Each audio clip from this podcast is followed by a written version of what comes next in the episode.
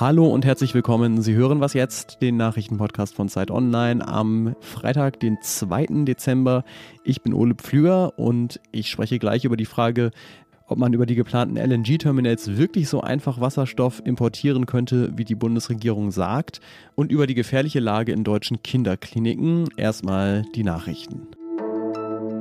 Ich bin Matthias Peer. Guten Morgen.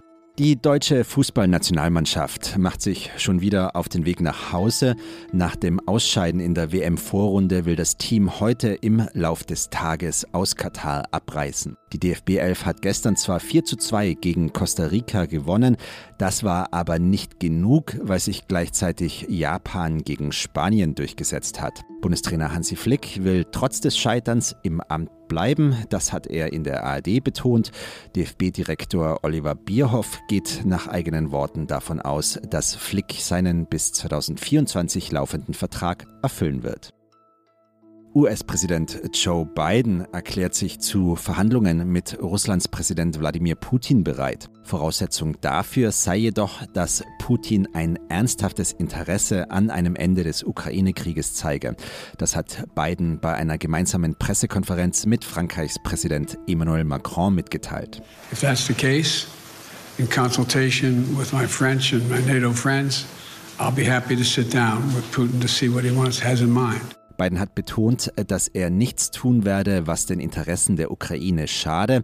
Er hat außerdem hervorgehoben, dass Putin bisher kein Interesse an ernsthaften Friedensgesprächen gezeigt hat. Redaktionsschluss für diesen Podcast ist 5 Uhr.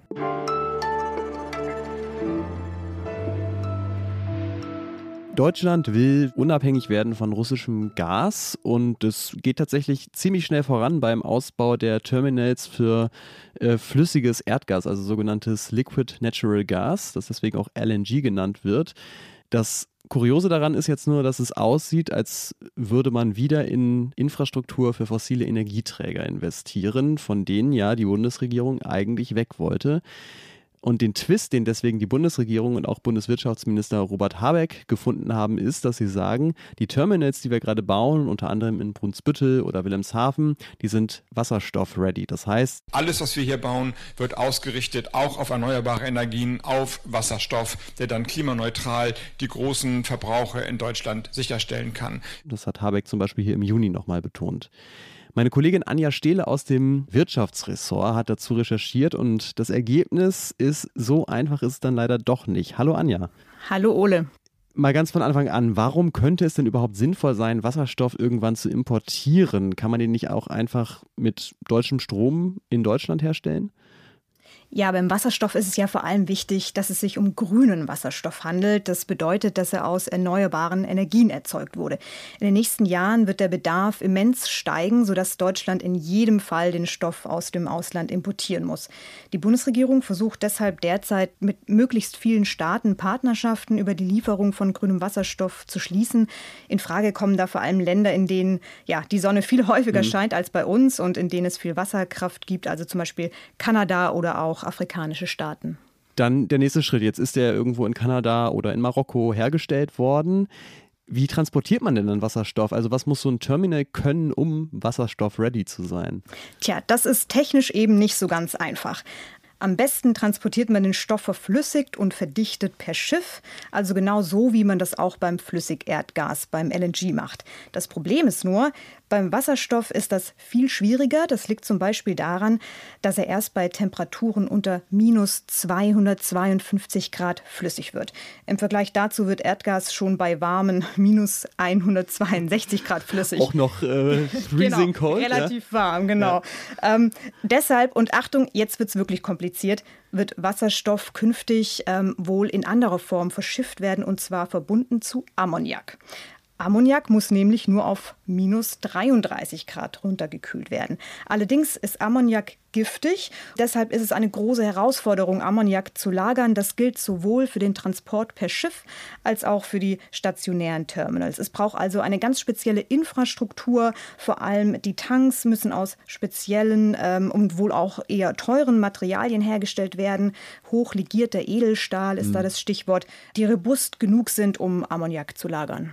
Und ist das der Fall bei den Terminals, die jetzt in Deutschland gebaut werden? Also unser Eindruck nach der Recherche war, dass es eben noch gar nicht sicher ist, dass die stationären Terminals später tatsächlich wasserstoff-ready sind. Hm. Wir haben uns vor allem auf das äh, Terminal in Brunsbüttel konzentriert. Das ist ein Projekt, wo der Bund mit 50 Prozent beteiligt ist.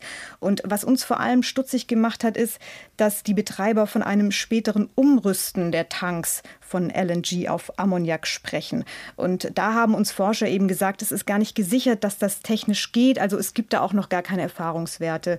Und ähm, von Seiten der Landesregierung wird tatsächlich auf die Forschung verwiesen, die da noch zu leisten ist. Also unterm Strich kann man sagen, es ist noch ein weiter Weg, bis Wasserstoff tatsächlich in großem Stil über die Meere transportiert werden kann und dann auch bei uns an den LNG-Terminals anlanden kann. Also große Versprechen, hinter die man noch ganz viele Fragezeichen setzen muss. Äh, danke dir, Anja.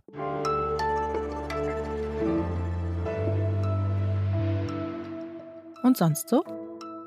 Manchmal passiert es sogar uns hier beim Nachrichtenpodcast. Wir verpassen ein hochaktuelles Thema und müssen dann später nochmal nacharbeiten, wenn es wichtig genug dafür ist.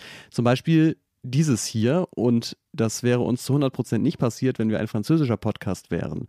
Denn vorgestern hat die UNESCO ein französisches, ja, man kann sagen, Nationalheiligtum zum immateriellen Welterbe erklärt, das Baguette.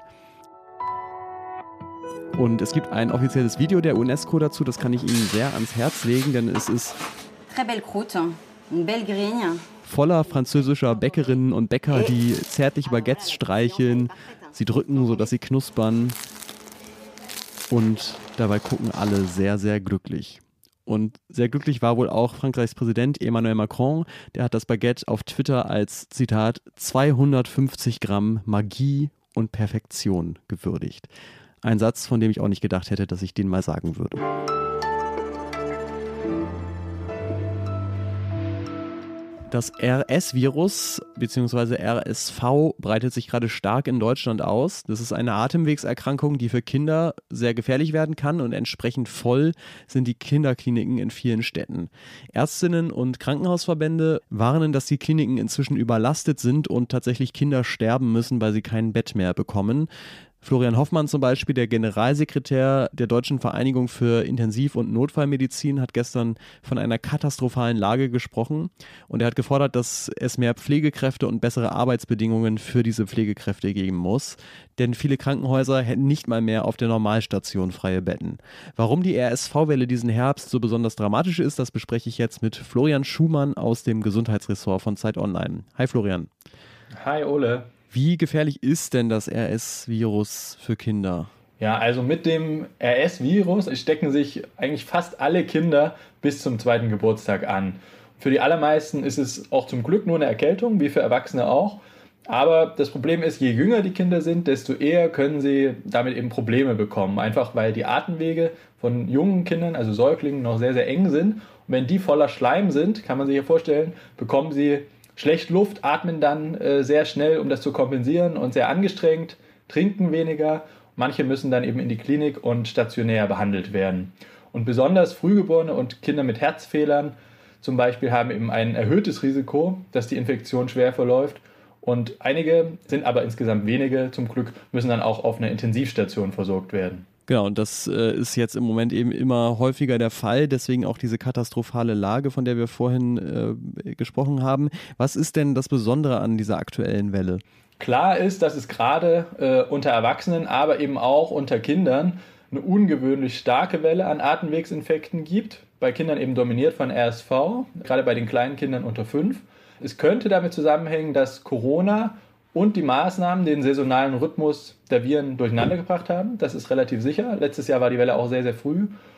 Und dass viele Kinder ihre erste Infektion mit dem Erreger zu einem anderen Zeitpunkt durchmachen als vor der Pandemie. Mhm. Sicher ist aber, dass diese Welle, die sehr hoch und steil gerade ist, auf Kinderkliniken trifft, die so wenig Pflegepersonal haben wie noch nie. Und wenn dieses Jahr eben jetzt beides zusammentrifft, kann das dazu führen, dass Kinder, denen es schlecht geht, eben kein Bett finden, dass sie über sehr weite Distanzen verlegt werden müssen. Und das sind eben genau diese Katastrophenzustände, vor denen Intensiv- und Notfallmediziner jetzt schon seit einiger Zeit gewarnt haben.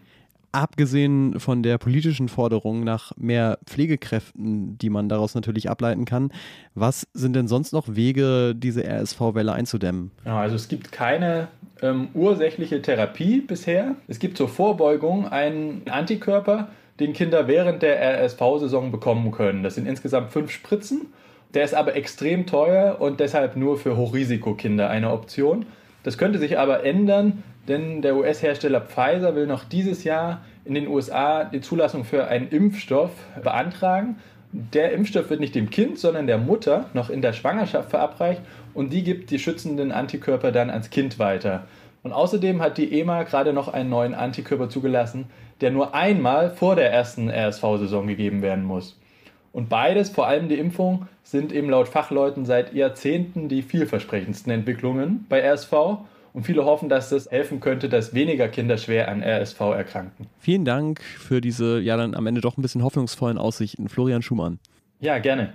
Und das war's für heute bei Was Jetzt. Ich bin Ulla Pflüger, sage vielen Dank fürs Zuhören. Mails können Sie uns wie immer schreiben an wasjetzt.zeit.de und heute Nachmittag nicht vergessen, dann das Update hören. Tschüss, bis zum nächsten Mal.